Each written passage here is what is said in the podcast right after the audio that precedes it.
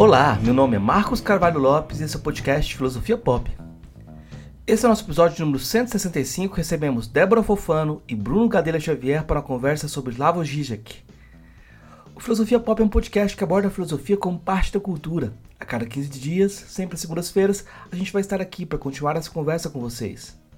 Intercalando com nossos episódios normais, de quando em quando, vamos apresentar episódios de entrevistas temáticas especiais. Você pode encontrar mais textos e informações no site filosofiapop.com.br. Temos também página no Facebook, perfil no Instagram e Twitter e canal no YouTube. Nosso e-mail é contato@filosofiapop.com.br.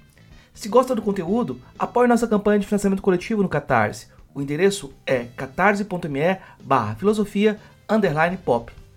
A contribuição mínima que pedimos é de R$ reais mensais. Se não pode contribuir, ajude divulgando, comentando, indicando para amigos. Precisamos dessa força. Vamos então para nossa conversa com Débora Fofano e Bruno Gadelha Xavier sobre Slavoj Žižek.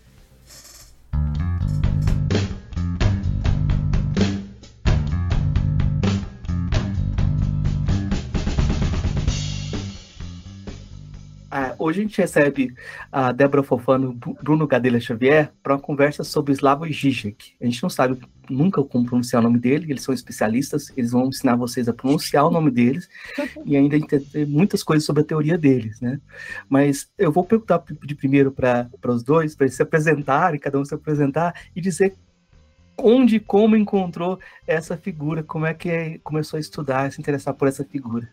Gente, eu sou Débora Fofano, é, estou hoje em Fortaleza, trabalho aqui, sou professora da educação básica, mas doutorando em educação, tentando né, é, sobreviver a escrever sobre Zizek durante a pandemia e prestes a, a, defender uma tese aí que vamos ver no que vai dar, o que, que a banca vai dizer.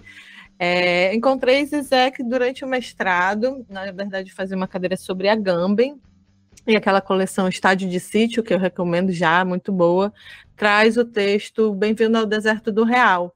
E aí eu me achei, pô, quem é esse doido? Esse cara tá falando umas coisas bem, bem diferentes aqui. E aí fui dar aquelas escacaviadas da vida, procurar sempre pensando em filósofos diferentes, mas a princípio eu não pensava muito em fazer um projeto de pesquisa sobre ele, porque até então eu estudava os românticos alemães, né? Então você sair daquela da filosofia do idealismo alemão e cair aqui nessa filosofia contemporânea que bebe, obviamente, do idealismo alemão, foi uma cair porque foi talvez uma decadência, não sei, mas estou aqui no, no Zizek tentando me envolver com ele e sobreviver a tudo isso. Bem, primeiro agradecer o convite do professor Marcos, é, né, pela ter chamado para a gente conversar um pouquinho sobre o Zizek. É, também é, cumprimentar a professora Débora. E é porque, assim, Débora, aqui a gente, no direito, a gente tem um, um compromisso de, nos 25 mil minutos, fazer cumprimentos. Então. Se eu não faço isso, daqui a pouco vão falar que eu não sou do direito. E aí as pessoas vão ficar chateadas comigo e tal. Então, sabe como é que é, né? Então, 60 Muito minutos de palestra. Desses 60 minutos, 25 tem que ser é, de cumprimentos, saudações, enfim. É, é, a lógica jurídica. Então, se, se, eu não faço isso, vão daqui a pouco me acusar de ser uma pessoa que não faz parte do campo. Eu não quero deixar Bourdieu triste com isso, longe de mim. Brincadeiras à parte, é, bem, eu sou Bruno Xavier, sou professor é, e colega de trabalho do professor Marcos, aqui na Universidade Federal de Jataí. É, e vamos lá, vamos começar. Como é que foi meu contato com o Zizek? E eu já falo para vocês o seguinte: eu adoro o Zizek, mas eu nunca vou perdoar ele por uma coisa ele é um dos filósofos mais facilmente citados de maneira randômica. E quando eu falo isso, falo daquele mesmo estilo que a gente estava comentando, professor Marcos, da filosofia como literatura nesse sentido, de ser citado de maneira completamente descontextualizada. Então, o meu primeiro contato com Zizek foi assim, foi em citações da obra do Zizek, em textos da área jurídica. E aí, é, assim, ah, mas eram textos, eram textos, é, inclusive voltados a um pouco à dogmática, à, à, estrutura de criminologia. A galera gostava muito de citar é, o Zizek nesse paralelo junto com o Agamben também, junto com esses autores mais voltados a um estudo da exceção, por exemplo. E aí, quando eu vi algumas citações do Zizek, falei, nossa, aqui tem, tem, tem coisa interessante. Isso é, no, no, final da minha graduação, no direito, início do meu mestrado, eu falei, nossa, aqui tem um autor muito interessante. Foi então quando eu comecei a ter mais contato com as obras do Zizek. E aí eu percebi que o que me interessava no Zizek era justamente o fato do Zizek não ter uma, ou não aparentar ter um método filosófico, e esse ser o método filosófico. A gente ainda vai conversar sobre isso, mas essa, essa, esse locus caótico do Zizek foi o que mais me interessou. É, e aí eu comecei a ver algumas entrevistas, percebi que a metodologia é, dele era uma metodologia que me interessava não só por conta do estudo, mas também em especial por conta da docência. Eu acho que, acima de tudo, o Zizek é um excelente professor, rompendo com a noção de professor. É, isso é uma das coisas interessantes que eu, que eu gosto do Zizek. Então foi muito acidental. É, mas eu não consigo perdoar ele. Eu não consigo perdoar ele porque ele é facilmente citável. E aí vai começar, a gente, a gente começa a, as conclusões, por exemplo, como eu já ouvi de professor, no, tanto no mestrado como no doutorado, poxa, você vai escrever sobre Zizek, mas ele não tem tanta publicação.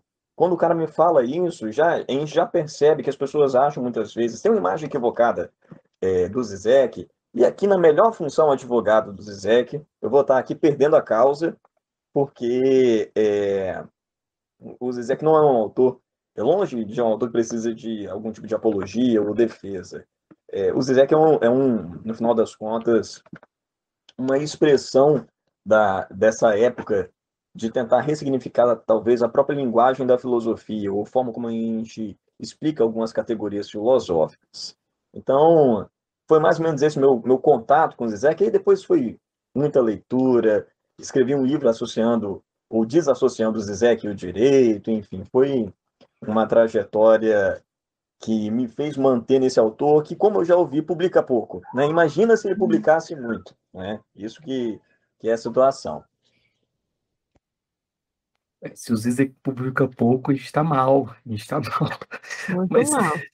Mas eu, eu acho que tem um ponto aí que é um ponto polêmico já.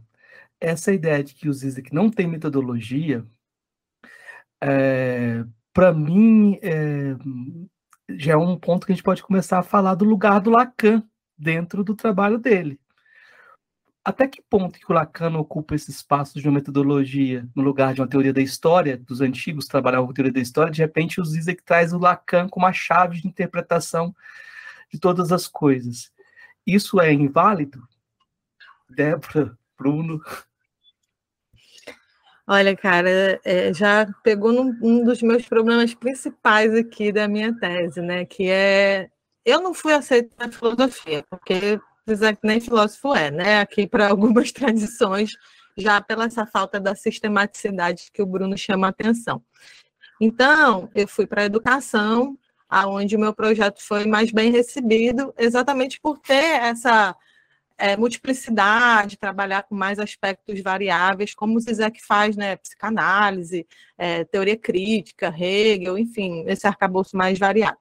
E aí, um dos primeiros pontos da minha tese é tentar desenvolver a revelia do próprio Zizek uma metodologia que justifique eu estar usando ele como um, um um filósofo que vai encaminhar a, a, as minhas hipóteses que eu pretendo defender.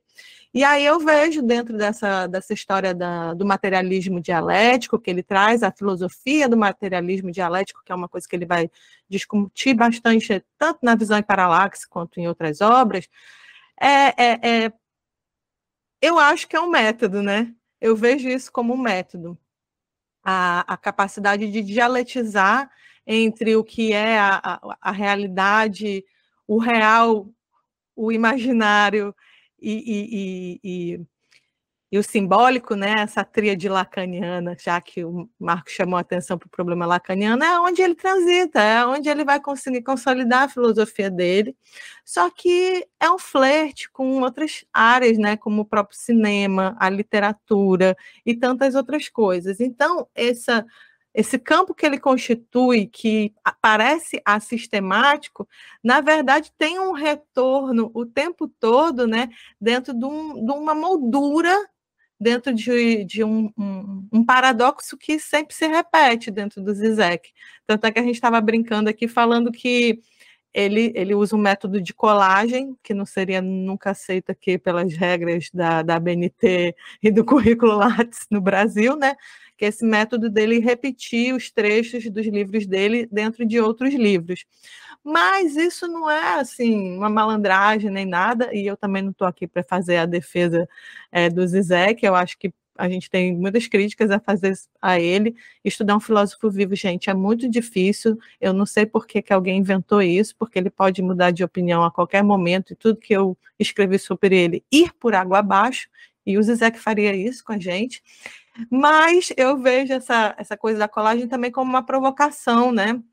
E até porque o nosso pensamento se constitui dessa maneira a gente usa os mesmos argumentos para constituir uma linha de pensamento. A gente vai e volta, né? A gente faz essa paralaxe, essa mudança dos campos de vista, mudanças do ponto de visão e se realoca dentro desse próprio olho que não vê a si mesmo, né? Usando a excitação randômica que o Bruno falou para gente, né? O, o quadro já vem com a moldura e é isso que a gente pode falar de uma metodologia do Zizek a gente dá o foco nela, né? Bruno? Então, concordo que esse é um dos maiores problemas, inclusive porque eu também ouvi, Débora, né, tanto na minha banca de, de mestrado como na banca do doutorado, as seguintes situações, tá? Mas você trabalhou com o Zizek, mas justamente isso, o Zizek ele não tem um método, é, e aí eu, eu, eu, eu, me lembro de uma das, dos debates que eu tive, eu falei bem assim, não, eu, eu concordo, o Zizek amanhã ele vai mudar a ideia dele, mas a gente já está preparado para isso. Esse movimento uhum. dialético que eu estou preparado, é, é, esse, esse caos teórico que faz que a gente tenha dificuldade de até estabelecer o que é o conceito de ideologia para o Zizek. Isso é uma das coisas que, de vez em quando, o professor Marcos me pergunta, ah, mas o que é ideologia para o Zizek? São das coisas mais interessantes. E aí, claro, que a gente dá algumas indicações, enfim, de alguns textos, mas o conceito de ideologia no Zizek, ele também tem um grau de é, fluidez nesse sentido. Ele, ele também tem um, um, grau de modificação. Eu acho que uma do, das coisas que mais me interessa nele é justamente isso. Então, como o professor Débora comentou, é, a gente tem uma, uma dificuldade em estabelecer, mas o método ele existe. O, o Zizek faz parte de uma escola de pensamento que é a escola da Eslovênia, no final das contas, hoje já é, mais consolidada, digamos assim, e com tanto com o Mladen por exemplo, é, outros autores que trabalham muito bem é, a tônica de uma psicanálise lacaniana mais voltada a uma crítica social, trabalhando muito bem a questão dos elementos é, midiáticos. Não é à toa que daqui a pouco vou até comentar, professor Marcos, justamente isso. O Zizek é muito estudado nos estudos de mídia, que aqui no, no Brasil eles existem de maneira ainda, é, é, digamos, ainda não tão divulgada, apesar de existir no final das contas, mas ele é muito estudado é, é, por exemplo, na Universidade é, de Colorado Springs, você tem um centro de estudos que é justamente sobre isso, sobre é, Zizek Mídia.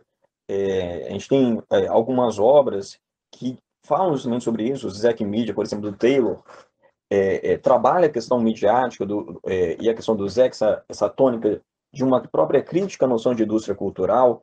Então, eu não consigo ver essa ausência de método justamente porque ele respeita as matrizes teóricas dele. Eu, eu, eu acho pelo contrário. Existe respeito de onde ele está partindo.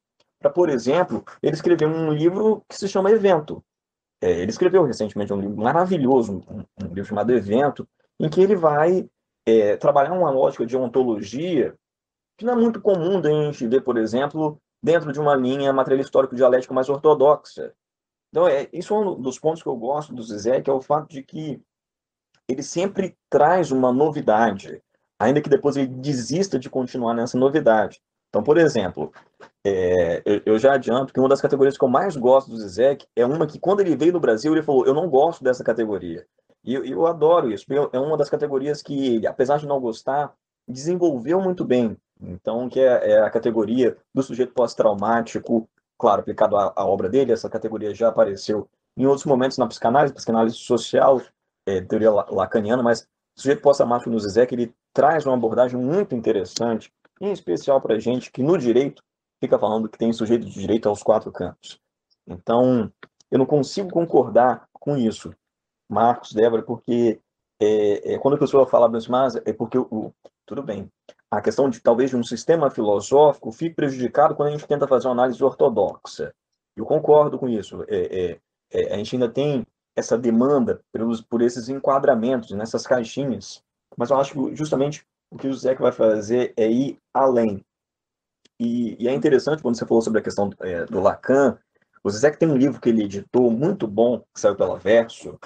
É, eu acho, não tem tradução no português, que chama Lacan The Silent Partners. É, é ali é o Zizek fazendo uma análise lacaniana muito, muito boa. Muito boa mesmo. É, eu sei que usualmente o livro é, mais comum, quando vai ver essa questão do Lacan, é aquele que ele associa, por exemplo, com Hitchcock, mas é, esse livro que ele editou pela Verso, o Lacan The Silent Partners, ele é muito bom, ele é muito... É, ele consegue demonstrar bem essa, essa vertente lacaniana da escola da Eslovênia e por que a escola da Eslovênia vem trabalhando e trazendo obras com um grau de é, pertinência, crítica social bem relevante nos dias de hoje. É, o Bruno depois vai explicar para a gente que é o sujeito pós-traumático, porque senão a gente vai ficar traumatizado também. eu não, não sei. Não tem jeito. Não tem jeito. Mas eu, eu acho que tem um outro aspecto que talvez não seja metodológico, mas seja histórico e super interessante, que é essa inclusão é, dos produtos da indústria cultural, cultura de massa, o nome que quiserem dar para ir pra, no trabalho dele, nesse né, fato dele dialogar com esses produtos que seriam considerados é, uma heresia acadêmica, não fazem parte daquilo que a, que a, filosofia ou a academia levavam como objeto. O fato dele vir da, do, do da, da, fronteira da, da, da, antiga União Soviética, né, nos países da, da periferia da antiga União Soviética, também é muito marcante, porque a gente fica pensando qual, que lugar de desejo tinham esses objetos culturais, né, e como isso ele, ele vai trazer para a obra dele. Como é que você avalia, como é que vocês avaliam esse diálogo dele com a cultura? Como é que isso pode também fazer parte desse, a gente está chamando de método, mas qualquer palavra, que esse engajamento dele, qualquer coisa. O Zizek é frustrado, que ele queria ser cineasta, né? Ele já falou isso várias vezes e não deu, não deu porque é, vivia lá nesse leste europeu, tinha vários conflitos de formação também. É, não é por uma incapacidade, mas a coisa não aconteceu, não andou, né?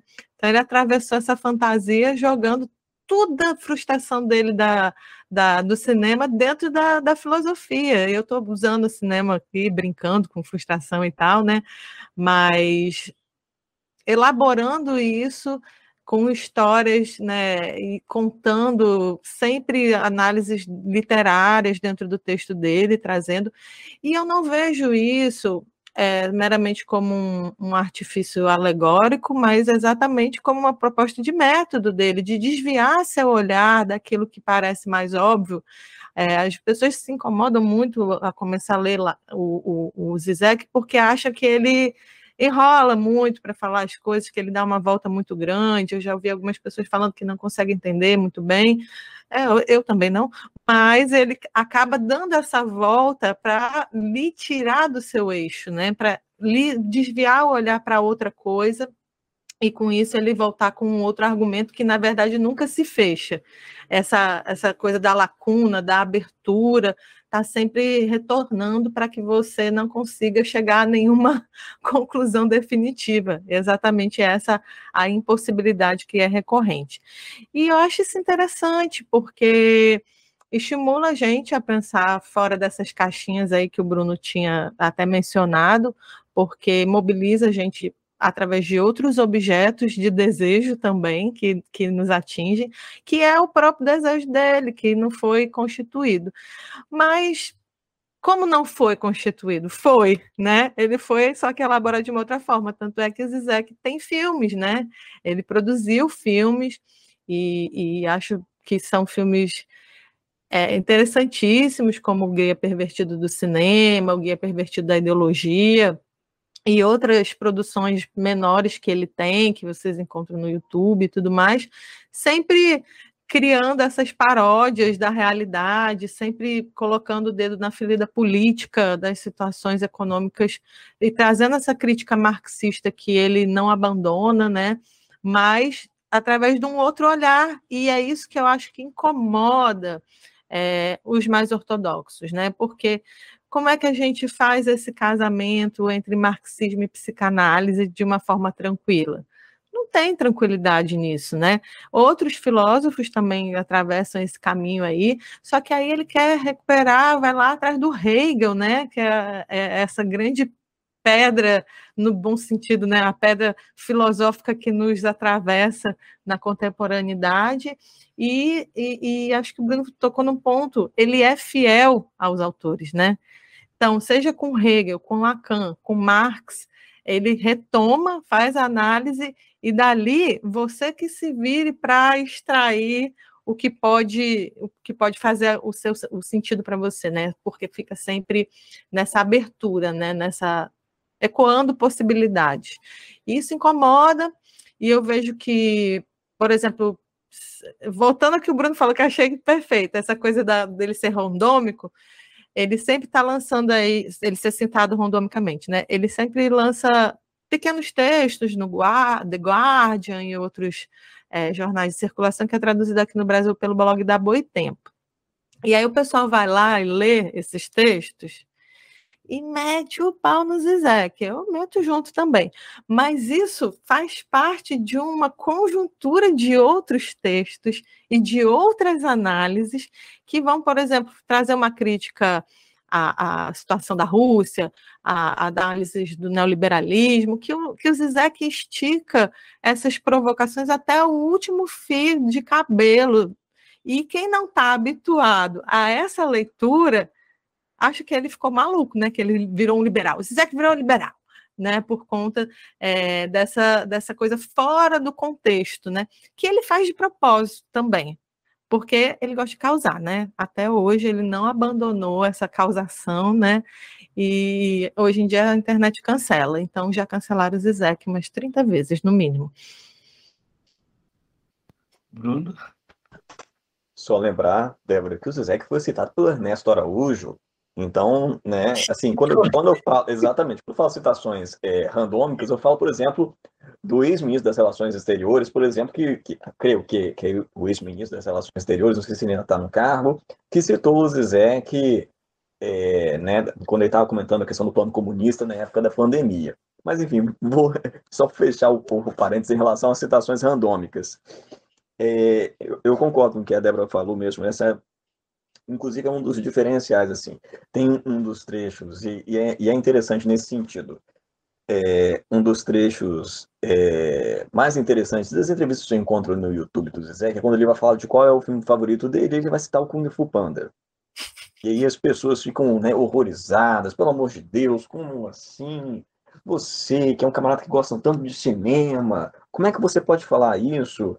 Aí ele vai explicar o Kung Fu Panda pela noção de ideologia. E é uma aula, é, é, é fantástico, né? justamente no fato de que o, o, filme brinca com a tônica da ideologia. Tal como quando ele faz algumas apologias aos filmes da Marvel, né, para deixar o Scorsese arrepiado, mas enfim, é, eu acho que é interessante. Eu acho que, que isso é uma das coisas é, mais é, é interessantes, uma das coisas que talvez o que mais me chamou no Zizek tenha sido essa interface com a cultura pop. E isso se dá por conta de algumas situações. É, Primeiro, é, eu acho que o Zeke, no final das contas, ele, ele trabalha muito bem essa questão é, do, do exemplo. E eu acho que, que isso é, é uma das coisas. E aqui falando mesmo de, da, da, da própria é, é, forma de explanação do, do Zizek, um Zizek didático. É, uma das coisas que mais me incomodou, em especial logo no início dos estudos para o mestrado em filosofia, foi é, alguns autores em que a gente percebia que a forma de explanação, é, seja do professor, seja do próprio autor, ela era muito descontextualizada com um propósito social da filosofia, é, no sentido da, do pensar a sociedade para além das categorias é, filosóficas, mas também com as categorias filosóficas, mas de modo que a própria sociedade consiga compreender a interpretação ou a forma de explanação. No momento que o Zizek ele coloca isso, ele, ele, por exemplo, cita um Kung Fu Panda, um outro exemplo cultural, o que ele faz é muito mais uma perspectiva, claro, também para reforçar a base teórica dele, mas é muito mais uma perspectiva também pedagógica, também didática, de falar o seguinte, olha, eu poderia estar pegando aqui, o, um, já que né, hoje é, faleceu, eu poderia estar pegando aqui um alfaville do Jean-Luc Godard, né? eu poderia estar pegando aqui é, é, alguma das obras que ele trabalha do Tarkovsky, no Lacrima Heron, por exemplo, eu poderia estar pegando esses autores que são, é, esses cineastas são cineastas cult, no final das contas. E aí, só fazendo também uma complementação é, do documentário que a Débora citou, tanto no Guia Pervertido da Ideologia, é, como no Guia Pervertido do Cinema, eles são dirigidos pela Sofia Fiennes, né, a irmã do Lorde das Trevas, do Voldemort, e a irmã do Shakespeare, do Shakespeare apaixonado. Né, ela, é, ela é irmã do Ralph Fiennes e do Joseph Fiennes. É, e é muito interessante né, nesses dois documentários, porque você vê um, um Zé mais solto, querendo explicar categorias da filosofia a partir das, das é, é, formações cinematográficas. É, ao meu ver, o, o Zizek, ele, é, ele, ele rompe com a noção de indústria cultural. Ele rompe.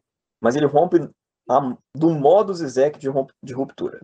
É isso é uma das, das coisas mais difíceis, às vezes, quando a gente fala, ah, mas ele, mas ele rompe como assim? Porque ele, ele chega a criticar em alguns momentos. Sim, mas ele rompe da maneira zizekiana. Que é justamente isso. Ele, ele se vê na ideologia. Inserido na ideologia. É por isso que ele vai falar. A gente não consegue estar nesse grau zero de crítica ideológica. Isso não existe. E, e, e vemos como vemos, isso é Hegel puro também, no final das contas, mas é, não existe esse grau zero de ideologia. E, e justamente por não existir esse grau zero de ideologia, é, né, ele vai falar um, um, um goza teu sintoma, ué. Você tem que é. É, saber onde você está inserido. Não, não adianta é, você se colocar nesse, nesse grau zero. E o uso do cinema é muito é, didático. É, uma das vezes que eu tive a oportunidade de, de encontrar com o Zizek em, em um evento da, de filosofia e psicanálise, é, conversando com ele, ele perguntou, ah, no Brasil fala português? É, e aí ele foi fazer a, a colocação do, do psicose. Eu falei assim, ah, você sabe como é que é o psicose em português de Portugal? Eu falei assim, olha, português de Portugal. Lá no Brasil, a gente não, não é outro título, é, é psicose mesmo. Ele, não, porque em Portugal eles já entregam o, o, o, objeto da ideologia. Ele já fala o final do filme no, no, no título do filme. É, é, então, é, você vê que é natural para ele. É natural trabalhar com esses exemplos da cultura popular. Né? E óbvio que isso também traz é, algumas críticas em relação à, à forma filosófica dele. E quando eu falo crítico, eu falo também, no final das contas, um certo tipo de descredenciar. A gente sabe que muitas críticas ao Zizek se dá ao fato de que tem alguns filósofos que não interpretam ele como um filósofo, digamos assim, um filósofo sério, né? um filósofo com F maiúsculo, se isso existe. É, e é justamente, eu acho que, que é nesse ponto que o Zizek é mais filósofo, quando ele percebe, no final das contas, que a linguagem ela precisa ser explicada dentro, sobre e dentro da própria ideologia em que ela fala. Eu, eu vou dar a volta aqui é, lembrando também que o Zizek ele pode ser muito citado também pela cultura pop, ele pode ser muito apropriado de forma que randômica, como diria o Bruno, né? Um dos, das primeiras vezes que eu vi alguém se apropriando do discurso e utilizando para fazer outras coisas foi Humberto Gessinger fazendo armas químicas e poemas, né? Brincando com essa ideia de que existia algo que era um motivo que não estava lá, motivo que não estava lá e justificava tudo, todo o resto. Mas é claro que essa interpretação minha também é randômica. E esse é o problema do, do jogo. Esse é o problema do jogo. E aí eu vou fazer a pergunta para vocês, porque na filosofia existe uma grande resistência a esse autor, justamente porque ele rompe as fronteiras disciplinares. E vocês dois trabalharam e trabalham com ele para além das fronteiras da filosofia, né? E aí eu queria saber uh, até que ponto que vocês têm que uh, também pervertê-lo para dar conta daquilo que vocês estão estudando. Mas eu vou perguntar primeiro para o Bruno, né? Porque uh, eu acho que aí eu vou deixar ele primeiro explicar a perversão dele. A minha perversão com o Zizek, se isso existe, porque eu acho que no final das contas a perversão ficou toda com ele, mas enfim, tá tudo bem é impossível, como diria ele mesmo, né? No final das contas, é, é melhor a gente entender a, a, a, forma como qual o Zizek ele é colocado. E aqui, então, vou fazer o, o, uma, uma explanação, também falando um pouquinho sobre é, algumas críticas que eu sofri por ter trabalhado com, com o autor. E que creio também que a Débora é, está sofrendo, já sofreu, está sofrendo também. É, trabalhar com Zizek, é, obviamente, como trabalhar com qualquer filósofo, não é exclusividade com ele, é, tem o seu grau de dificuldade. Acho que o primeiro grau de dificuldade é justamente a questão do volume das obras, o volume dos escritos. É, o segundo grau de dificuldade é a inexistência de um sistema tal como é, é tido como sendo a filosofia. É, e uma terceira grande dificuldade é justamente isso, o fato de que existe uma desconfiança, desconfiança é, de, não vou falar muitos, mas de nichos da filosofia em relação à obra dele. É, em especial quando, por exemplo, se vende livro dele, e por uma questão de jogada mercadológica, você fala, ah, é o Elvis Presley da é, filosofia. Então, é, é, nesse sentido, é, nessa essa forma, é uma forma muito, é, digamos, complicada. De que forma eu consegui trabalhar com o Zizek é, no direito? Ou por que, que, no final das contas, né, o grau de justificativo, por que trazer o Zizek para o direito? É, as interpretações do fenômeno normativo feitas a partir de uma teoria matéria histórico-dialética, em especial a partir de um autor chamado é, Pachocanes, elas tecnicamente são mais comuns no campo do direito, em especial na galera que gosta de fazer uma teoria crítica ou uma teoria que critica a norma jurídica como expressão é, de uma forma mercadológica, no final das contas, como reflexo de uma forma mercadológica. E eu achei, sempre achei isso muito interessante, mas ao mesmo tempo eu achava insuficiente. E eu explico por quê. Meu objeto da dissertação de mestrado era falar sobre uma expressão que um processualista penal chamado Jacinto Nelson de Branda Coutinho chamou de gozo pela punição. É, e eu sempre concordei com isso, no final das contas, que existe um gozo pela punição, em especial de alguns nichos sociais, e que esse gozo pela punição é, é alimentado por alguns meios e sedimentado pela norma jurídica. Então, eu tinha um, uma limitação teórica, que é a limitação teórica de que o direito não trabalha com psicanálise o direito não trabalha com psicanálise. E quando faz, faz de maneira é, é, ainda muito, muito pouca. Assim, a, gente, sabe, no final das contas, que existe um, um, núcleo no Sul mais estruturado de estudo sobre direito de psicanálise, em especial associando a questão da literatura, por exemplo, mas ainda faz de maneira muito ínfima, muito tímida. E, no final das contas, é, é a possibilidade de dialogar com o Zizek fez com que o Zizek, no final das contas, se transformasse numa matriz teórica muito interessante para mim. Você imagina, eu ingressei no mestrado é, com um discurso de que o multiculturalismo era algo extremamente positivo como forma de compreender as institutos democráticas para garantir os direitos e garantias fundamentais. Ótimo. Acho que foi o terceiro ou quarto livro que eu comprei dele, se chama Em Defesa da Intolerância.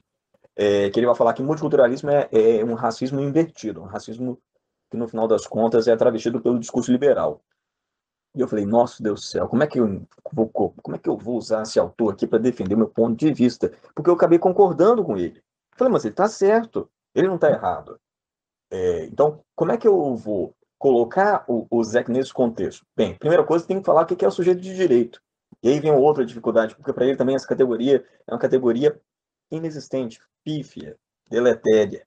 Então, é, enfrentar isso, no final das contas, foi, no, é, foi uma forma de eu também perverter o que se esperava de uma dissertação dentro do campo de direitos e garantias fundamentais. Eu estou esperando A, mas vai vir B.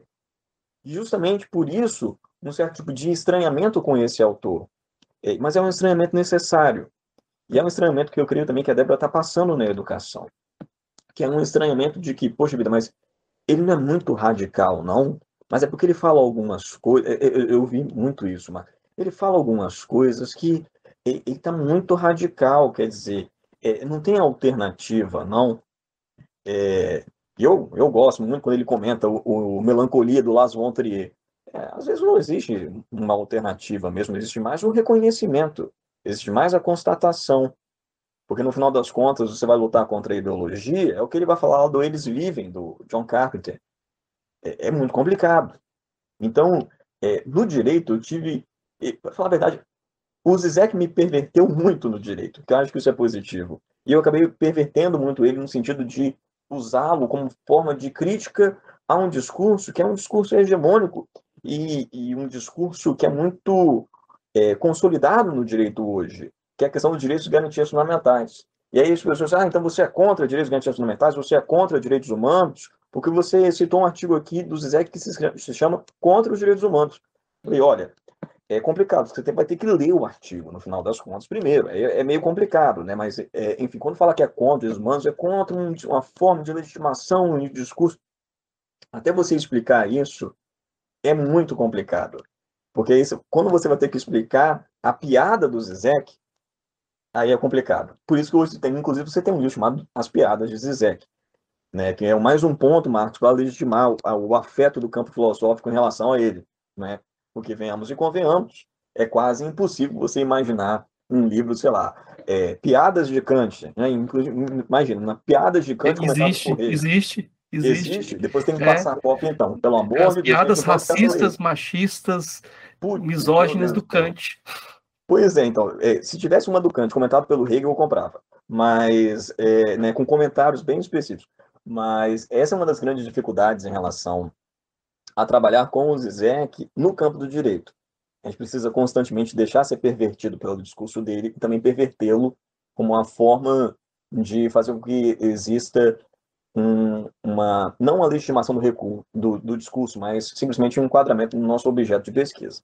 É, esse, esse contra direitos humanos já ficava ruim para ti desde o início, né, Bruno, da área do direito, e, aqui no Brasil, eu acho que, que como a gente tem uma crescente dos discursos identitários de uns anos para cá, isso se torna ainda mais complicado a gente entrar nessas categorias do Zizek, porque há essa di di diferenciação entre alta filosofia e baixa filosofia, e aí acaba que o Zizek nesse enquadramento aí, porque faz piada, porque conta coisas, às vezes de mau gosto duvidosas mesmo, mas ele vai para baixa filosofia.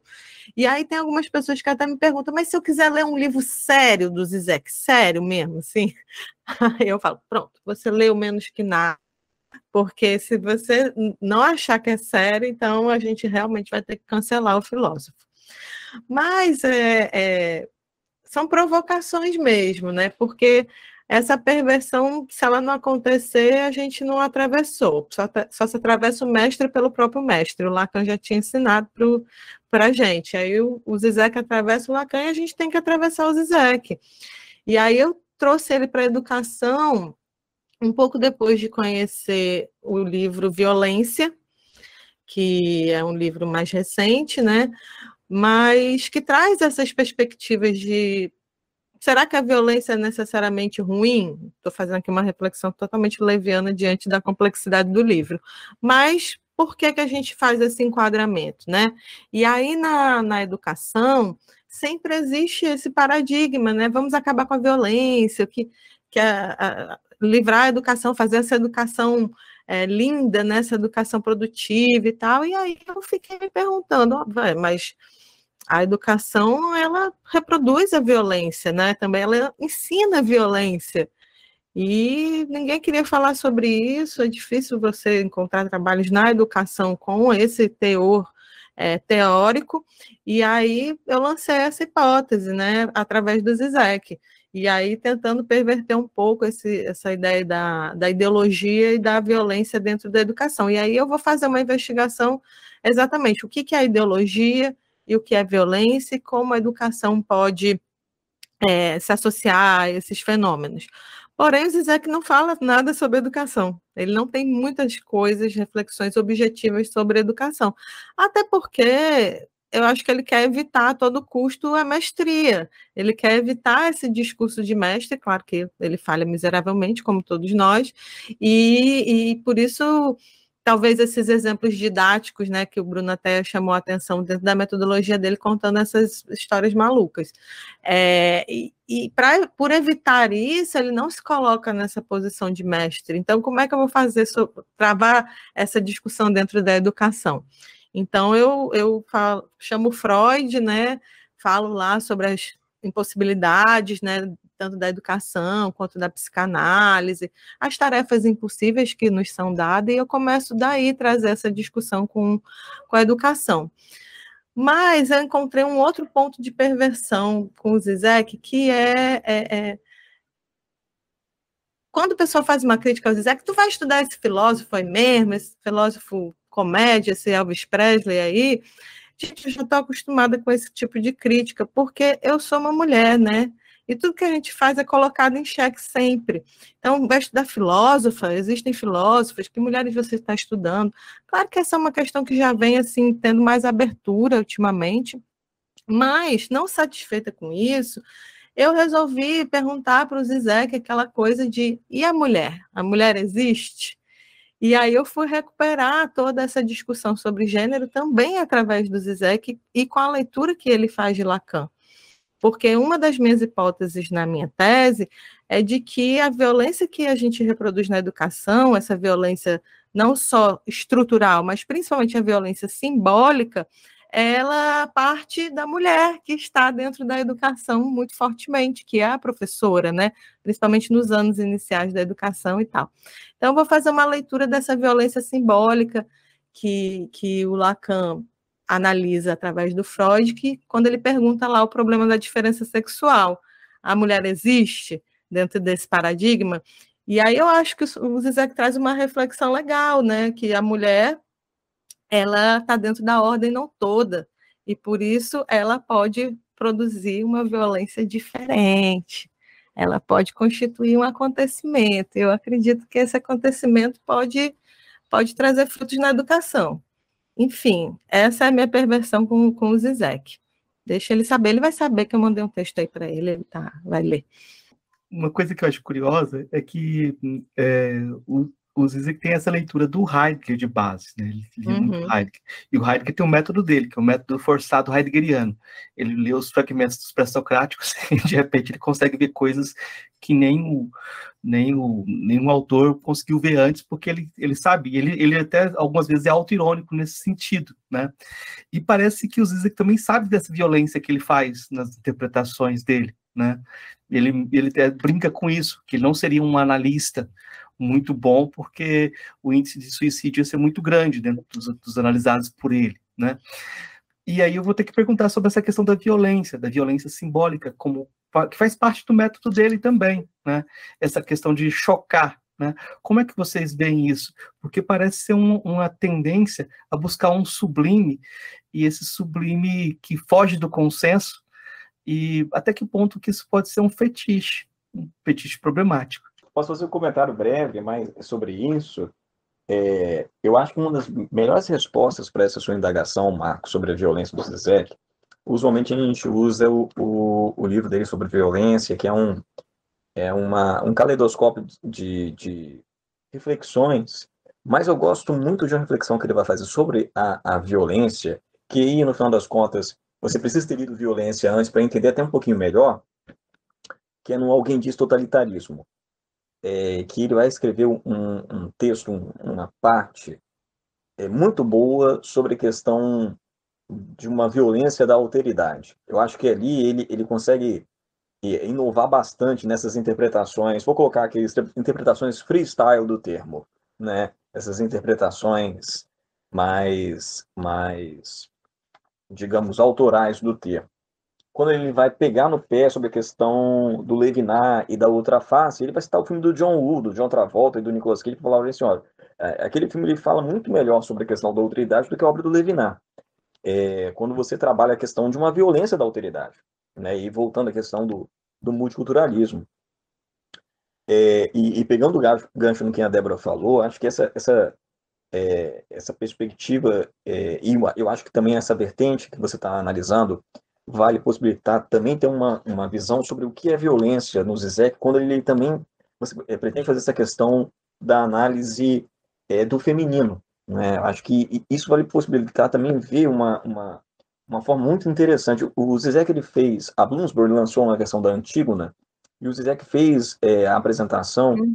e, e, o texto dessa apresentação, só, só, no título você já percebe o, o que, que, ele vai trabalhar, qual é o estilo de violência que ele vai estar trabalhando, quando ele coloca Run Antigone Run, ele vai fazer uma associação com é, Run Pussycat Run, que é um, um filme exploitation é, bem famoso, é, é, ele já trabalha muito bem essa, essa questão dessas variações da violência.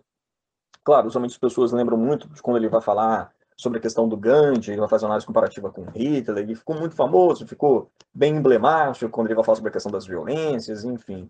Mas, mas o Zizek, ele, ele traz muito bem a tônica do que seria um, uma violência desse outro pós-moderno, que essa é a violência que, no final das contas, ela precisa ser invisível, você sabe que ela é invisível, mas a ideologia considera, é, é, consolida ela como é, invisível e você, mesmo criticando, o faz a partir de uma crítica de afastamento. Eles lá, nós aqui, um discurso de um outro pós-moderno que, que nunca é visto. E é um dos problemas também que ele vai indicar nos discursos identitários. Então, é, é, eu gosto muito, em, em, especial também, porque a primeira vez que eu vi uma citação é, do Zizek foi é, sobre o, o, violência, e é, foi, era um texto do direito, e no final das contas o artigo era sobre violência, era um artigo de direito penal, e não tinha nada a ver com o que o Zizek tinha falado, mas casou direitinho, ali foi total literatura, mas casou direitinho ali como frase de impacto. É, e aí, no final das contas, quando você vai ler o livro Violência, você vai ver que, no final das contas, o que você menos vai ver vai ser um discurso ou análise sobre a vício física. É, e até mesmo sobre vício é, psicológica. Isso acho que é uma das coisas mais interessantes. É, ele, ele faz essa análise mais freestyle do termo, justamente porque ele está preocupado muito mais com a questão da política social, dessa, dessa análise lacaniana dessa política social, que qualquer outra coisa. Então, é, eu particularmente gosto muito dessas variações do termo, dessas variações, porque me permite, como filósofo, como pesquisador, é, também entender variações é, da violência para além do, da obviedade do discurso usual, até mesmo no discurso crítico marxista. Sim. É, eu gosto também muito de uma. De um, é um ponto do, do Menos que Nada que ele traz. Por que Lacan não é heideggeriano? E aí ele vai fazer essa discussão da, da violência simbólica através da, daquela conversa de é, a linguagem ser a casa da tortura, né? O que tortura o ser. E essa violência não podemos escapar dela, vamos viver nela, vamos ser torturados pela linguagem e nos constituirmos homens, mulheres, qualquer outra categoria a partir dessa, dessa violência, que é exatamente esse ponto de virada que é sair da banalidade do que é a violência. E aí eu acho muito legal, porque ele vai retomar o Heidegger, vai dialogar com Heidegger e vai trazer um papo muito louco, porque que o Heidegger, inclusive, era nazista, e aí vai conseguir trazer o Lacan nessa reflexão, como ele sempre faz, resgata o Lacan, para encaminhar é, as outras violências que são consequência dessa violência primordial, vamos dizer assim, não em, em, tempo, mas não temporalmente, mas que nos funda, uma violência que nos funda. E se a gente abrisse mão dessa violência, quem nós seríamos? Então, é, são reflexões que saem dessa ordem comum. Claro que na psicanálise elas já estão mais apropriadas e tudo mais, mas ele vai fazer o link com a questão política a partir disso, de como isso nos afeta na nossa Constituição. E aí ele vai dar exemplos como o do Fanon, né, que também usa da violência lá nos Condenados da Terra para fazer a justificação política de uma mudança paradoxal, acontecimental e tudo mais. Eu acho isso bem interessante, fantástico. Eu acho interessante também como o Zizek vai é, criticar a celebração da esquizofrenia, na, como se pudesse ter uma esquizofrenia redentora, esse processo de é, que a gente via algumas vezes, por exemplo, nas análises brasileiras de Estamira, sabe? Não levando em conta a dor que acontece naquela situação e procurando ali um sujeito, é, um sujeito que tem um acesso a um real mais potente porque está numa situação de dor, né? E eu acho que aí é a questão justamente o que, que a gente faz com esse sujeito pós-traumático. O que, que é esse sujeito pós-traumático? Eu vou pedir para o Bruno voltar para esse conceito, para ele explicar um pouco para a gente sobre isso. Se ele puder falar um pouco dessa crítica também, porque eu, eu conheço só de orelhada também. Vamos lá, então, que, que acho que foi uma das coisas que mais me chamou a atenção, inclusive, é, no, no Zizek. Eu me lembro quando ele veio no Roda Viva, acho que foi Maria Rita Kel que perguntou para ele é, sobre a questão do sujeito pós-traumático, ele falou que eu não estava mais gostando da categoria, me deu uma murchada na hora, mas enfim, não, vou continuar estudando, que é a cara dele também jogar esse balde de água fria, mas vou continuar estudando, porque eu gostei muito da forma de é, é, apropriação desse discurso, no final é, das contas.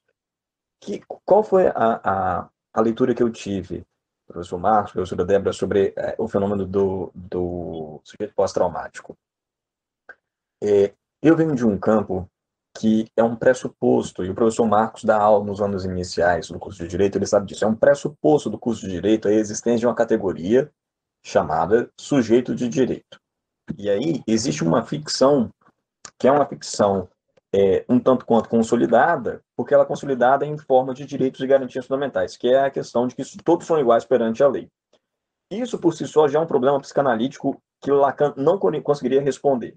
Uma, uma afirmação de que todos são iguais perante a lei é um discurso um tanto quanto complicado e que está pervertido. Mas, enfim, isso é uma história para outro momento. É, e o que acontece? sempre me incomodou. Por quê? Porque quando ia geralmente para a crítica, a crítica era geralmente o seguinte: não, existe o sujeito direito e existe o, o em especial nas teorias críticas, é, existe o direito, é, direito, mas existe o, o sujeito é, do não direito, que é o homo sacer. E aí vem a figura gambiana, que é aquele sujeito é, que é deixado para morrer, enfim. É, é, é uma questão, era uma questão muito é, dual. E eu sempre falei assim, não, mas tem, tem mais, precisa ter mais além disso, tem que ter mais uma explicação, porque você não consegue é, é, sair do paradigma legal. Porque, no final das contas, você tem que reconhecer que o sujeito de direito e o homo sapiens, eles existem em uma dualidade, que é uma dualidade, quando a gente vai pegar as matrizes é, e as, as formas é, que o Agamben vai fazer é, análise, ele vai partir desde a extração schmittiana, mas antes disso, até mesmo do Hobbes, então do Schmitt, passando pelos teóricos é, punitivos do nacionalsocialismo, como Edmund Mesger, enfim, ele faz uma análise interessante, o Agamben. Mas eu achava que era uma análise que também pendia. Por outro lado, eu também tinha um problema, porque se eu fosse para o marxismo ortodoxo, para o Pátio Cantes, eu ia identificar um sujeito reificado. Então, eu tenho um sujeito que é alvo de uma reificação. Então, ele é o sujeito que está regulamentado por uma forma jurídica que é reflexo da forma mercadológica e acabou a história por mais que o Zizek tenha concordado com é, o Fukuyama, tenha falado que todos nós somos Fukuyamistas, no sentido de que parece que a gente não vai além disso, eu falei, não, a gente precisa ir além disso. É, a categoria do sujeito pós-traumático, ao meu ver, é a principal categoria para tentar explicar o que o sujeito do direito não consegue falar. Justamente porque é, é, a, a tônica de um sujeito pós-traumático, ele vai fazer essa análise justamente comparando com vítimas que sobrevivem a tsunamis ou terremotos, algo nessa situação.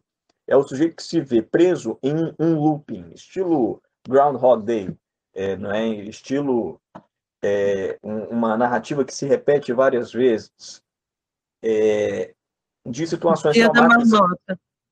Oi? Oi?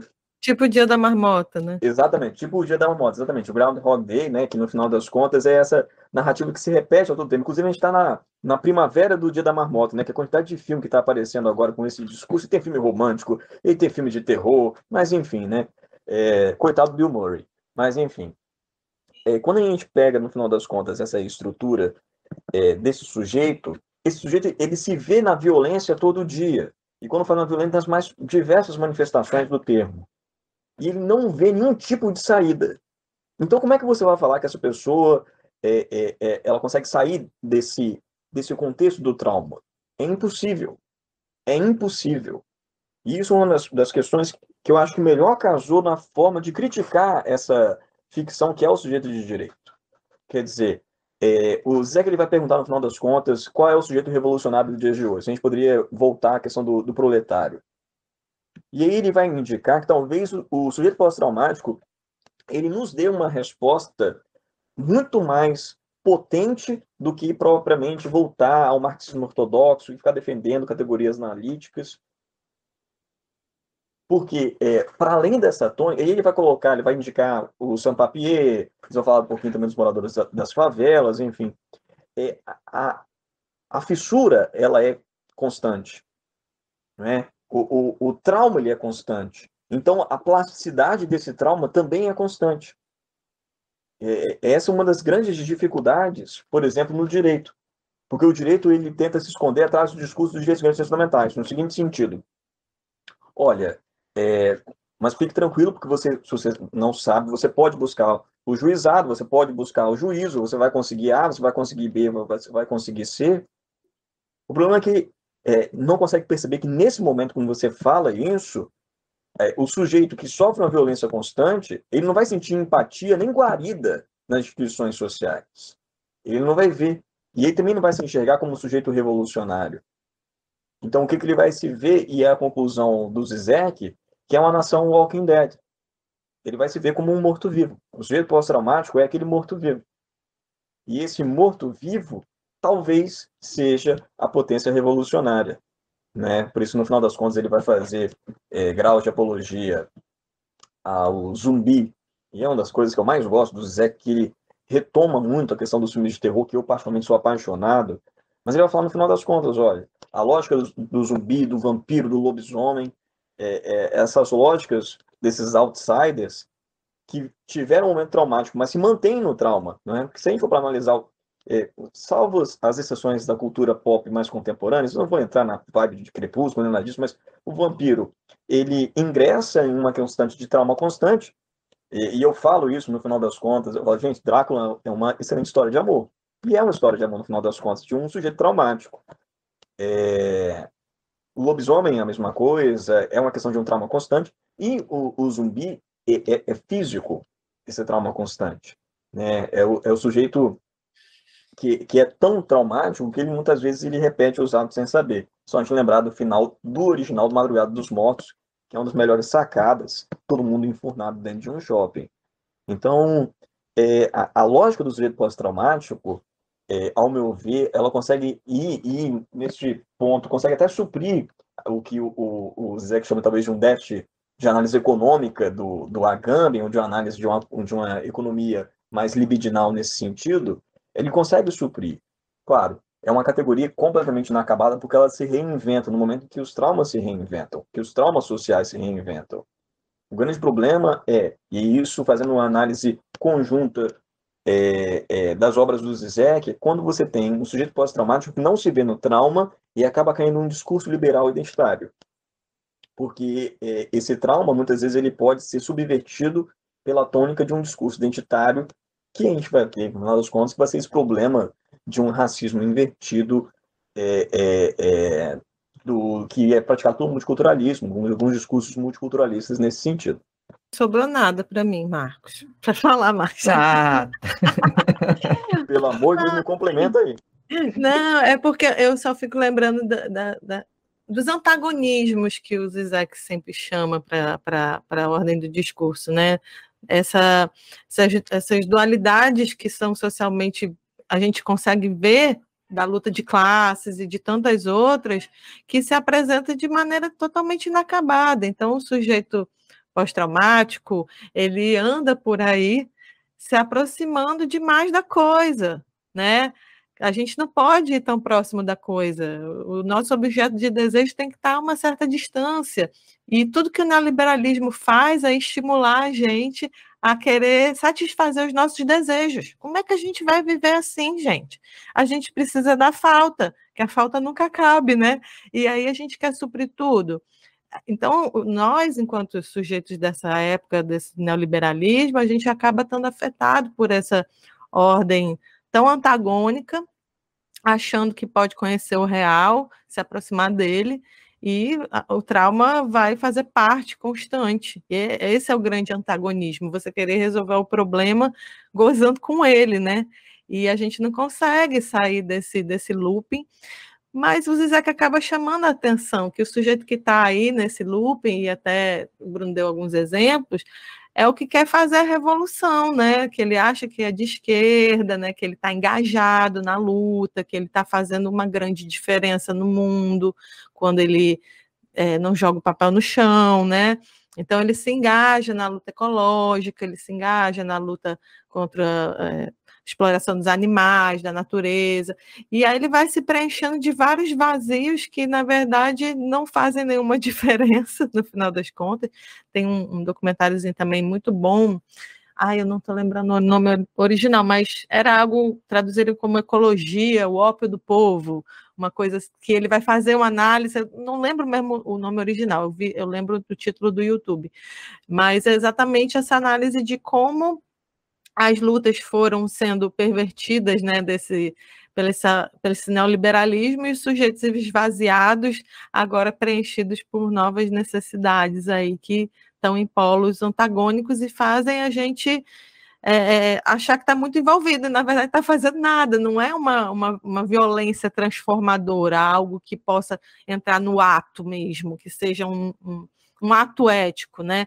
E aí eu lembro do que o, o, o Marcos começou perguntando, fazendo essa, essa, essa ponte aí com o Deleuze, exatamente retomando o próprio ato ético lá do Lacan, que o Zizek não pode abandonar.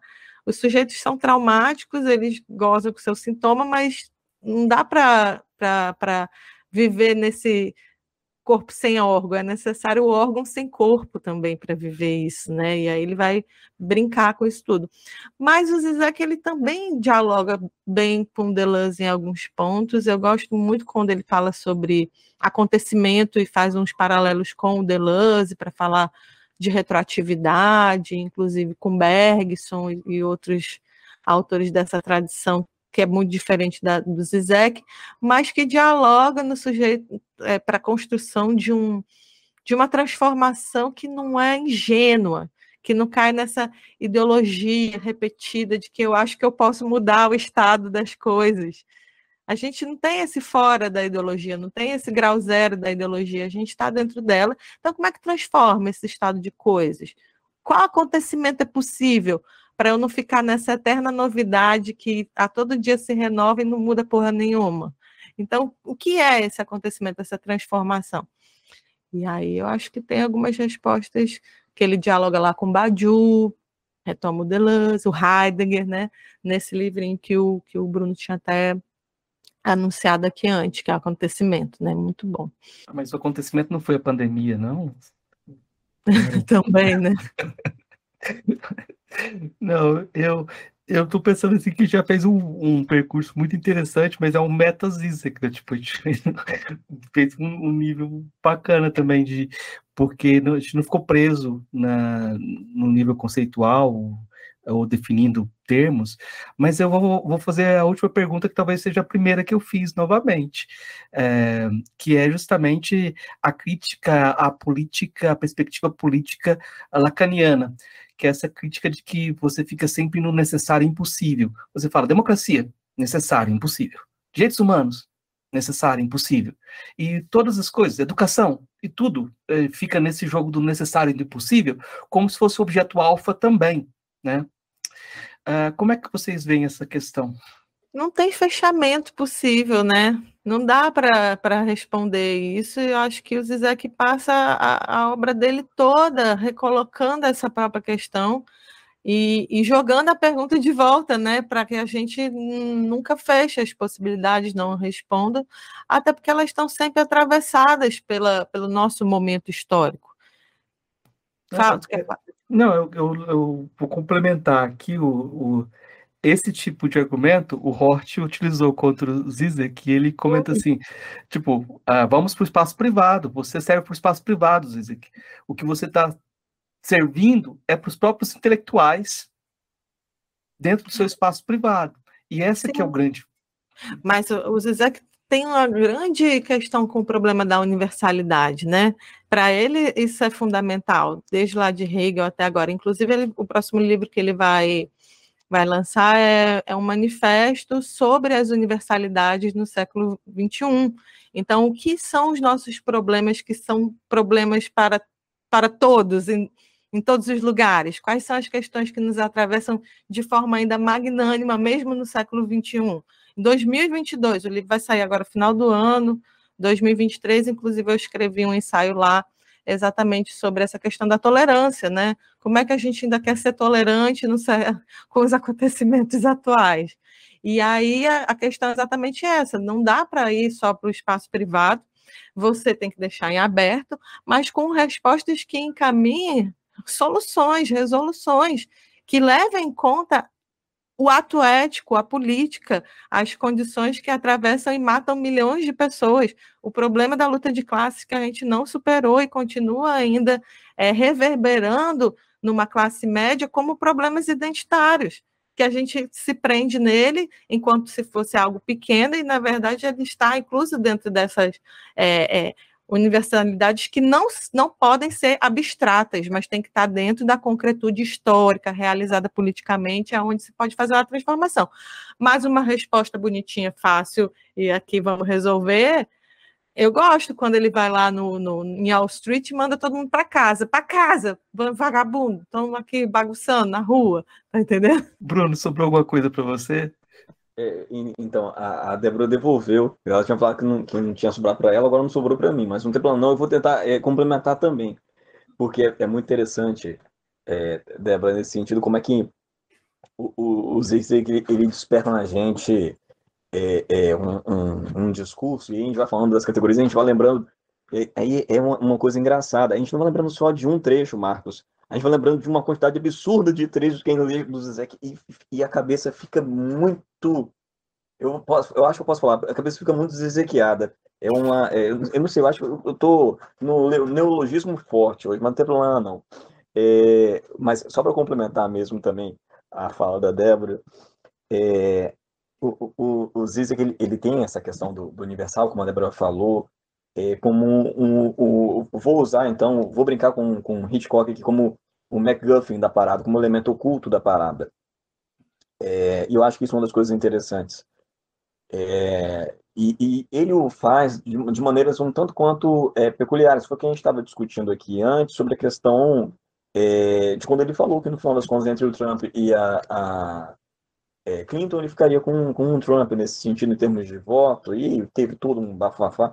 É, essas formas de exposição dos caracteres de discursos voltados às universidades no plural hoje, universalidades no plural hoje, eu acho que é o que diferencia o Zizek como filósofo com um, um grau de coragem é, um tanto quanto é, alto. Ele é corajoso quando ele, ele vai trabalhar com, com, temas como esse. Porque é, você vê que tem uma fuga de uma linha de filosofia pós-moderna que me incomodava muito. Você brincou com a questão do Deleuze, é, a Débora me corrija se eu estiver errado, mas o Deleuze é extremamente estudado na educação. Existem é, vários núcleos de estudo sobre Deleuze e, e educação. E isso é uma das coisas que eu me perguntava de vez em quando, sobre esses limites da análise é, dessa esquizofrenia proposta pelo, pelo autor. E aí, é, minha fala com menos implicância com, com Deleuze do que a sua, Marcos. Mas é, é, uma das preocupações que eu tenho em relação às, às formas de. E aqui também é, é até mesmo uma, uma crítica que a gente também pode fazer para o Zizek nesse dia, para não ficar um momento só de, de defesa ou só de apologia, é o fato de que quando ele faz, quando ele, ele transborda as questões da, da universalidade, ele deveria colocar uma pulguinha atrás da orelha, é, no, no, não só no leitor, como no seu intérprete. O fato de ele trabalhar com universalidade não significa que eu possa usar a filosofia como uma forma de subterfúgio para discutir uma universalidade descontextualizada. Isso é uma das coisas que talvez a gente tenha o maior problema. Vou te dar um, um exemplo. Eu estava lendo um livro e, e, eu gostei muito desse livro até a metade. É, porque depois da metade para frente eu, eu, realmente achei que, que, perdeu um pouquinho do foco. Que é um livro chamado Zizek on Race, é, que salvo engano de, um, de um autor é, Zaloa no final. É, porque no final das contas você, você, você via que tinha uma apropriação crítica da, da teoria zizekiana, mas no final parecia muito ceder para ter que ter um fim. Isso eu, eu, sempre consigo lembrar do Fukuyama nessa hora e do Zé falando, olha, parece que no final das contas a gente não consegue sair da democracia liberal como um fim perfeito, isso tem que acontecer. É, é, e eu te falo, assim, por exemplo, na minha dissertação de mestrado, uma das demandas que eu tive em relação à conclusão do, do meu trabalho, de alguns professores que estavam lendo, mas o seu trabalho não tem uma conclusão em prol dos direitos fundamentais, eu falei assim, olha, se, eu não fosse o contrário, eu não estava nem aqui né? Mas é, é, é só, né? Mas pô, eu, eu, preciso escrever isso, isso precisa estar, porque vai acabar não combinando. O, o, o Zizek, ele é um, um wrecking ball da vida, ele é uma bola de demolição dos, de alguns conceitos, e eu preciso ter ele como uma bola de demolição para a própria noção de que está tudo certo, né? Que a democracia é, liberal venceu, e tá tudo certo e, e que a, a, história acabou. É por isso que eu acho que, e aí tentando responder, eu acho que a melhor resposta é o fato de que o Zizek deixa bem claro, não só em entrevista, como mais de vez em livro, somos fukuyamistas e está muito difícil, no final das contas, isso, por exemplo, eu não consigo fugir, que eu preciso ter um, um, um fim da história, que essa história precisa é, é, terminar quase que de maneira fa é, fabulosa nesse sentido. É, isso é uma das, das questões que, que, me deixa, às vezes, com uma pulguinha atrás da orelha quando eu vejo algumas interpretações com o Zizek. Eu, eu vou usar o Zizek, mas eu preciso terminar bem. Né? Eu vou usar o Zizek como crítica, mas eu preciso terminar bem o trabalho. E, eu sempre pergunto, de vez em quando, para alguns alunos que querem usar o Zizek, eu falo, mas por que, que você quer terminar bem o seu trabalho? Não, porque eu preciso terminar com uma conclusão, para falar que não, as coisas não estão perdidas. É, tá, beleza. Tudo bem. Saiba que você vai estar, tá, é, é, falando sobre a questão da perversão, você vai estar tá nem só pervertendo, você vai estar, tá, no final das contas, é, tirando, tirando re, de maneira redonda, assim, bem é, explícita, é, a potência do seu trabalho, a potência crítica do seu trabalho. Mas eu acho que é muito isso, Marcos, assim, essa, essa demanda para a gente ter que ter esse fim perfeito faz com que a gente tenha no Zizek o reconhecimento de que é, ele mesmo fala, a gente, a gente é, essa é a nossa ideologia, uma ideologia que, por mais, veja, é um trabalho crítico, né? é um trabalho que se propõe, pressupõe ser crítico, por exemplo, do, desses autores que trabalham com o Zizek, mas ele termina de maneira é, é, a revalidar argumentos da democracia liberal. Então, no final das contas, ele acaba sendo uma contradição em termos. Mas eu vou passar agora para as três perguntinhas que eu faço para todos os convidados, porque acho que a gente fez um percurso muito bacana. É, são três perguntinhas singelas, aí vocês respondem do jeito que vocês acharem mais é, interessante também responder. É, eu vou começar com a Débora, né, porque ela já sabe quais são as perguntinhas. E a primeira é: o que é filosofia? Rapaz, tu me pegou num dia inspirado, ó, porque hoje eu tive uma conversa lá na escola, porque um pai estava insatisfeito com o conteúdo que eu dei, sabe? E ele, assim, queria colocar o que era filosofia para mim. E aí eu, eu respondi para ele assim: se você determinar que o que pode e o que não pode ser filosofia, eu vou me embora, porque não tem condição. Porque a filosofia é para lidar exatamente com as incertezas e com as insatisfações que você está me trazendo. Se você me determina objetivamente e censura alguma parte dela, eu não tenho condição de filosofar. E assim, isso me veio agora porque eu fiquei com muita raiva, gente. Foi uma situação assim que coloca a gente sartrianamente na existência do momento, da náusea e de tudo, né? Que você descobre naquela hora o que é filosofia para você. E, e, e, a sua pergunta veio muito a calhar com isso. É você produzir um pensamento que não está dentro dessas amarras escolares, já que é o meu lugar aí, que coloca né, o plano e tudo mais, mas que a gente consiga chegar nessa paralaxe de, de várias possibilidades que nunca acabam, e isso deixa as pessoas insatisfeitas, porque não tem essa resposta simples, né? É, das filósofas ou filósofos que você conheceu pessoalmente, qual foi o que mais lhe impressionou? Olha, acho que que o meu encontro pessoal foi com a Bell Hooks, não fisicamente, mas de como ela me atravessou fora do, do lugar comum do que eu esperava para uma educadora, porque fui ler ela dentro desse paradigma da educação e ela me atravessou como filósofa, e foi maravilhoso. Qual o seu, seu filósofo ou filósofo favorito? Olha, o que me dá geralmente mais raiva é o Zizek mesmo, né? Então, eu acho que essa, esse amor e ódio andam junto aí nessa relação. Gosto muito dele e odeio ao mesmo tempo. Obrigado, Débora. Bruno, pergunta para você, o que é filosofia, então? Rapaz, e é complicado, hein? Porque, nossa, a Débora deu uma resposta muito legal. Eu, olha, eu vou falar para você o seguinte: é, se a gente estivesse é, num boteco conversando, eu ia falar para você, olha, filosofia foi o que me fez autorar direito por cinco anos é, na época da graduação. Eu conhecia essa resposta honesta, mais intimista, enfim. Mas filosofia, para mim, na melhor tradição Alain Badiou, filosofia para mim é amor. Ponto. Assim, e aí, é, respeitando muito o que o Badiou pensa em especial, mas filosofia para mim é, é, é, isso, é amor. Não tem como. Das filósofas ou filósofos que você conheceu pessoalmente, qual foi o que mais impressionou? Olha, foi o Zizek, assim, e mais uma vez, vai, vai ter uma dupla resposta. Primeiro, porque eu percebi que é possível é, filosofar abaixo de uns 70, não, tô brincando, mas é, é né, que, que foi uma questão de empatia, empatia de altura, mas é, foi o Zizek porque eu vi uma personificação do que eu tinha lido durante alguns anos, durante alguns muito, muitos anos. E eu vi no final das contas que é, a estrutura caótica que as pessoas falam do Zizek nada mais nada menos do que é uma exposição pedagogicamente que me deu um impacto muito grande. Então, é, é, e aí, né, eu acho que vou até aproveitar o gancho, Marco, para responder sua próxima pergunta nesse sentido.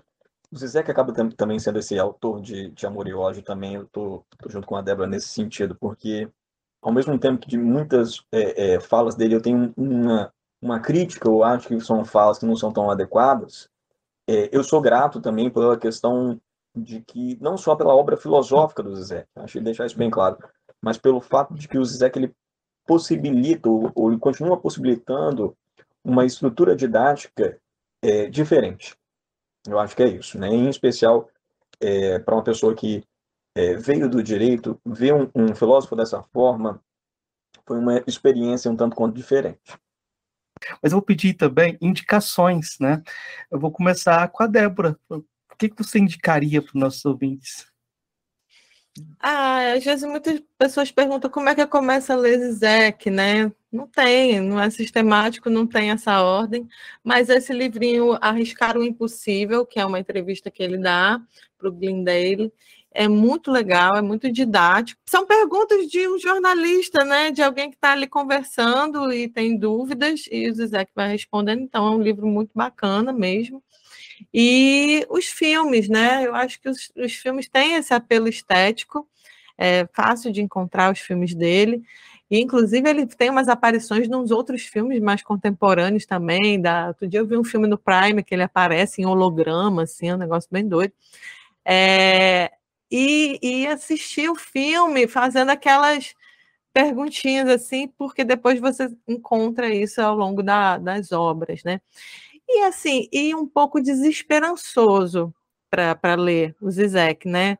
Desesperançoso assim, porque ele não, vai trazer grandes soluções, grandes é, assim, respostas para a humanidade, não tem isso, né? Muito mais deixar a gente angustiada em alguns pontos, mas refletindo que é a função da filosofia, e nesse sentido eu acho ele um grande filósofo é, por colocar novas questões sempre, está falando do nosso tempo.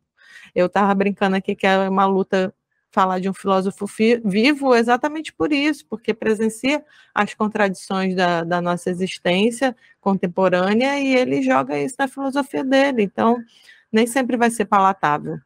Não, eu, eu ia é, falar também do, do, do Arriscar Impossível, que eu acho que é uma boa forma de, de introdução, eu acho que, que, que é para fingir de início é muito bom. É, é claro que cada um tem um livro favorito do Zizek também. Eu gosto muito do Vendo no Fim dos Tempos, enfim. Mas é, pensando no, Marcos, no pesquisador desesperado, porque tem um pesquisador desesperado que, por exemplo, está trabalhando com o Zizek agora e precisa de comentadores do Zizek, é, né, ou livros que trabalhem com um contexto de filosofia do Zizek. É, e aí, no final das contas, eu até preparei aqui uma, uma listinha, então, assim, no final eu vou colocar aqui algumas obras de, de indicação, para quem trabalha com o Zizek, ah, eu quero é, ler um, alguém que comenta o Zizek, comenta a teoria do Zizek. Eu sempre falo o seguinte, lembre-se que ele não vai comentar a teoria do Zizek, ele vai comentar 1%, 1, 2% da teoria do Zizek escrita até aquele momento, mas que provavelmente vai mudar daqui a pouquinho, enfim. É, mas é, é, é interessante citar esses autores. Tem um muito bom do Rex Butler, chamado é, Slavoj Zizek Life Theory, muito bom. O Rex Butler é, escreve muito bem. Tem do Ian Parker, que é o Slavoj Zizek A Critical Introduction, muito bom também. Tem um do Wright and Wright, que é o The Zizek Reader, também é muito bom. E tem um da Joe Didin, que eu gosto bastante, que é o Zizek's Politics, que é mais para quem vai fazer uma análise voltada a perspectiva lacaniana de política que eu acho que é, que é interessante também, como um fim de é, autores que já fizeram essa leitura do, do Zizek, mas mais uma vez, é sempre uma leitura muito contextualizada. é, a leitura do Zizek até aquele momento. Então, eu acho que fica aí essa, essas indicações também, mas para fins de início de conversa, o livro do Arriscar Impossível é realmente a melhor porta é, de entrada para as outras obras do Zizek, como a Débora falou, não desanimar, porque a, a, ausência de sistematicidade às vezes dá uma desanimada um pouquinho, mas é, o que às vezes desanima, pelo menos para mim, no final das contas, acabou virando um costume. É, ficou estranho eu voltar para um filósofo sistematizado depois do, Zizek. Pareceu, no final das contas, que eu estava é, indo para um outro estilo de filosofia, uma outra apropriação de filosofia, que a gente acaba se acostumando com o autor que é em Chile. Então, acho que, que vale a pena essas indicações. Você esqueceu de indicar aquele livro, primeiro como lei, depois como farsa? Eu, é porque eu não quero ser acusado de fazer alto jabá, né? Então, é, é, é complicado, né? ah. né? Então, é, é, mas esse primeiro como lei, depois como farsa, foi a tentativa de é, fazer justamente é, uma teoria crítica do direito que ouvisse o Zizek. Então, é, era mais isso. E lá onde, por exemplo, eu falo um pouquinho mais sobre a questão do direito pós-traumático e sobre a questão também do multiculturalismo, enfim. É, foi uma, uma experiência, digamos, bem zizequiada. Já anotei aqui, gente, eu preciso. Pois é. Eu vou deixar então o espaço aberto para os nossos recados derradeiros nesse episódio. Né? Eu vou começar né, Nesse caso, não vai ser primeiro as damas, não. Vai ser primeiro o Bruno, porque ele está mais próximo aqui. De, deixar espaço aberto para você deixar seu recado final, divulgar o que você quiser divulgar.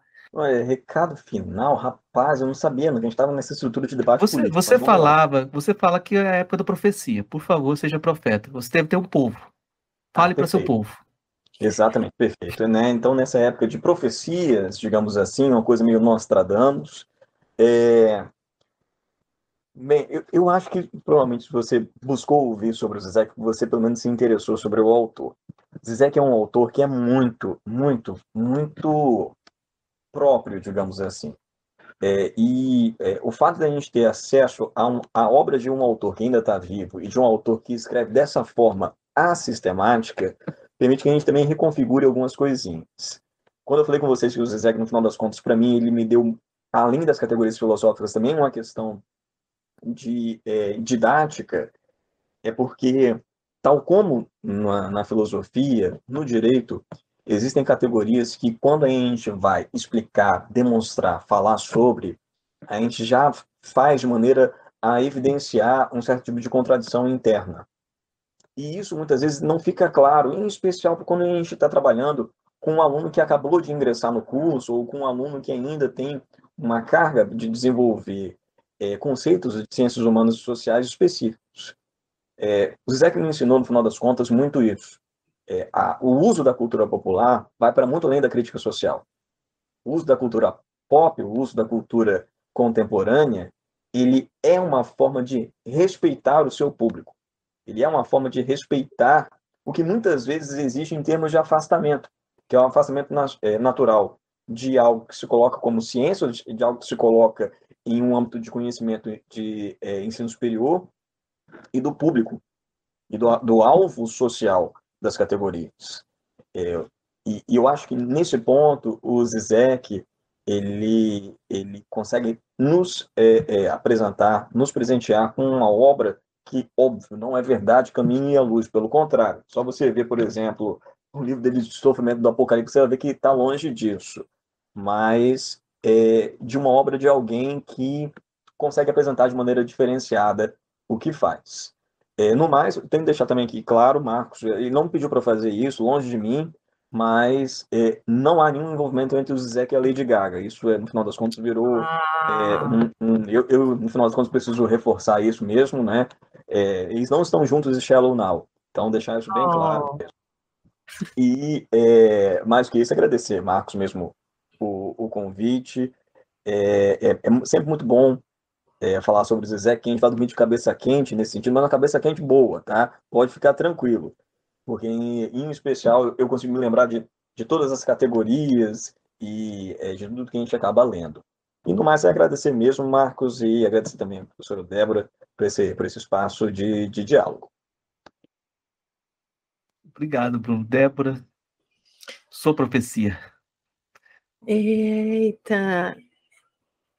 Primeiro, assim, eu fico muito feliz de estar aqui, logo falar logo sobre isso, porque eu sou grande fã, ouvinte, né? Escuto muito filosofia pop e até acho que tem tudo a ver, né? A filosofia pop com o Zizek, entra aqui nessa nessa, nessa dialética que leva, inclusive, a, ao fato de eu ser tão fã do Zizek e de podcast que a gente fez o nosso podcast, que é o Perdidos na Paralaxe.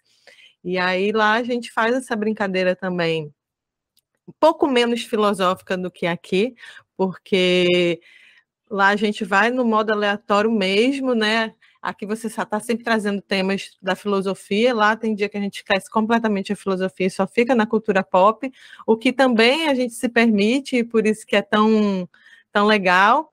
E agradecer demais por ter participado, chamar a galera para escutar lá também, porque vai encontrar outras reflexões, não só sobre Zizek, mas de inúmeros filósofos, e que a gente continue fortalecendo essa que eu acho que é uma coisa que o Bruno traz e é o que a gente tenta fazer nos podcasts em geral, é levar a filosofia para além desses muros acadêmicos. O Zizek tem um diálogo, como a gente falou aqui, muito grande com várias outras não tem essa distinção na minha cabeça entre alta filosofia e baixa filosofia. Se a gente está pensando, discutindo, propondo aqui alguma reflexão sobre o mundo e não chegando a conclusão alguma, é porque a gente está tá querendo caminhar nessa humanidade. Então é isso, gente. Muito obrigado. Chegamos ao fim. Ei, gostou do nosso episódio? Apoie a gente lá no Catarse, é só 5 reais por mês, o preço de um cafezinho. Ajuda a gente a continuar divulgando a filosofia no Brasil. catarse.me barra filosofia underline pop.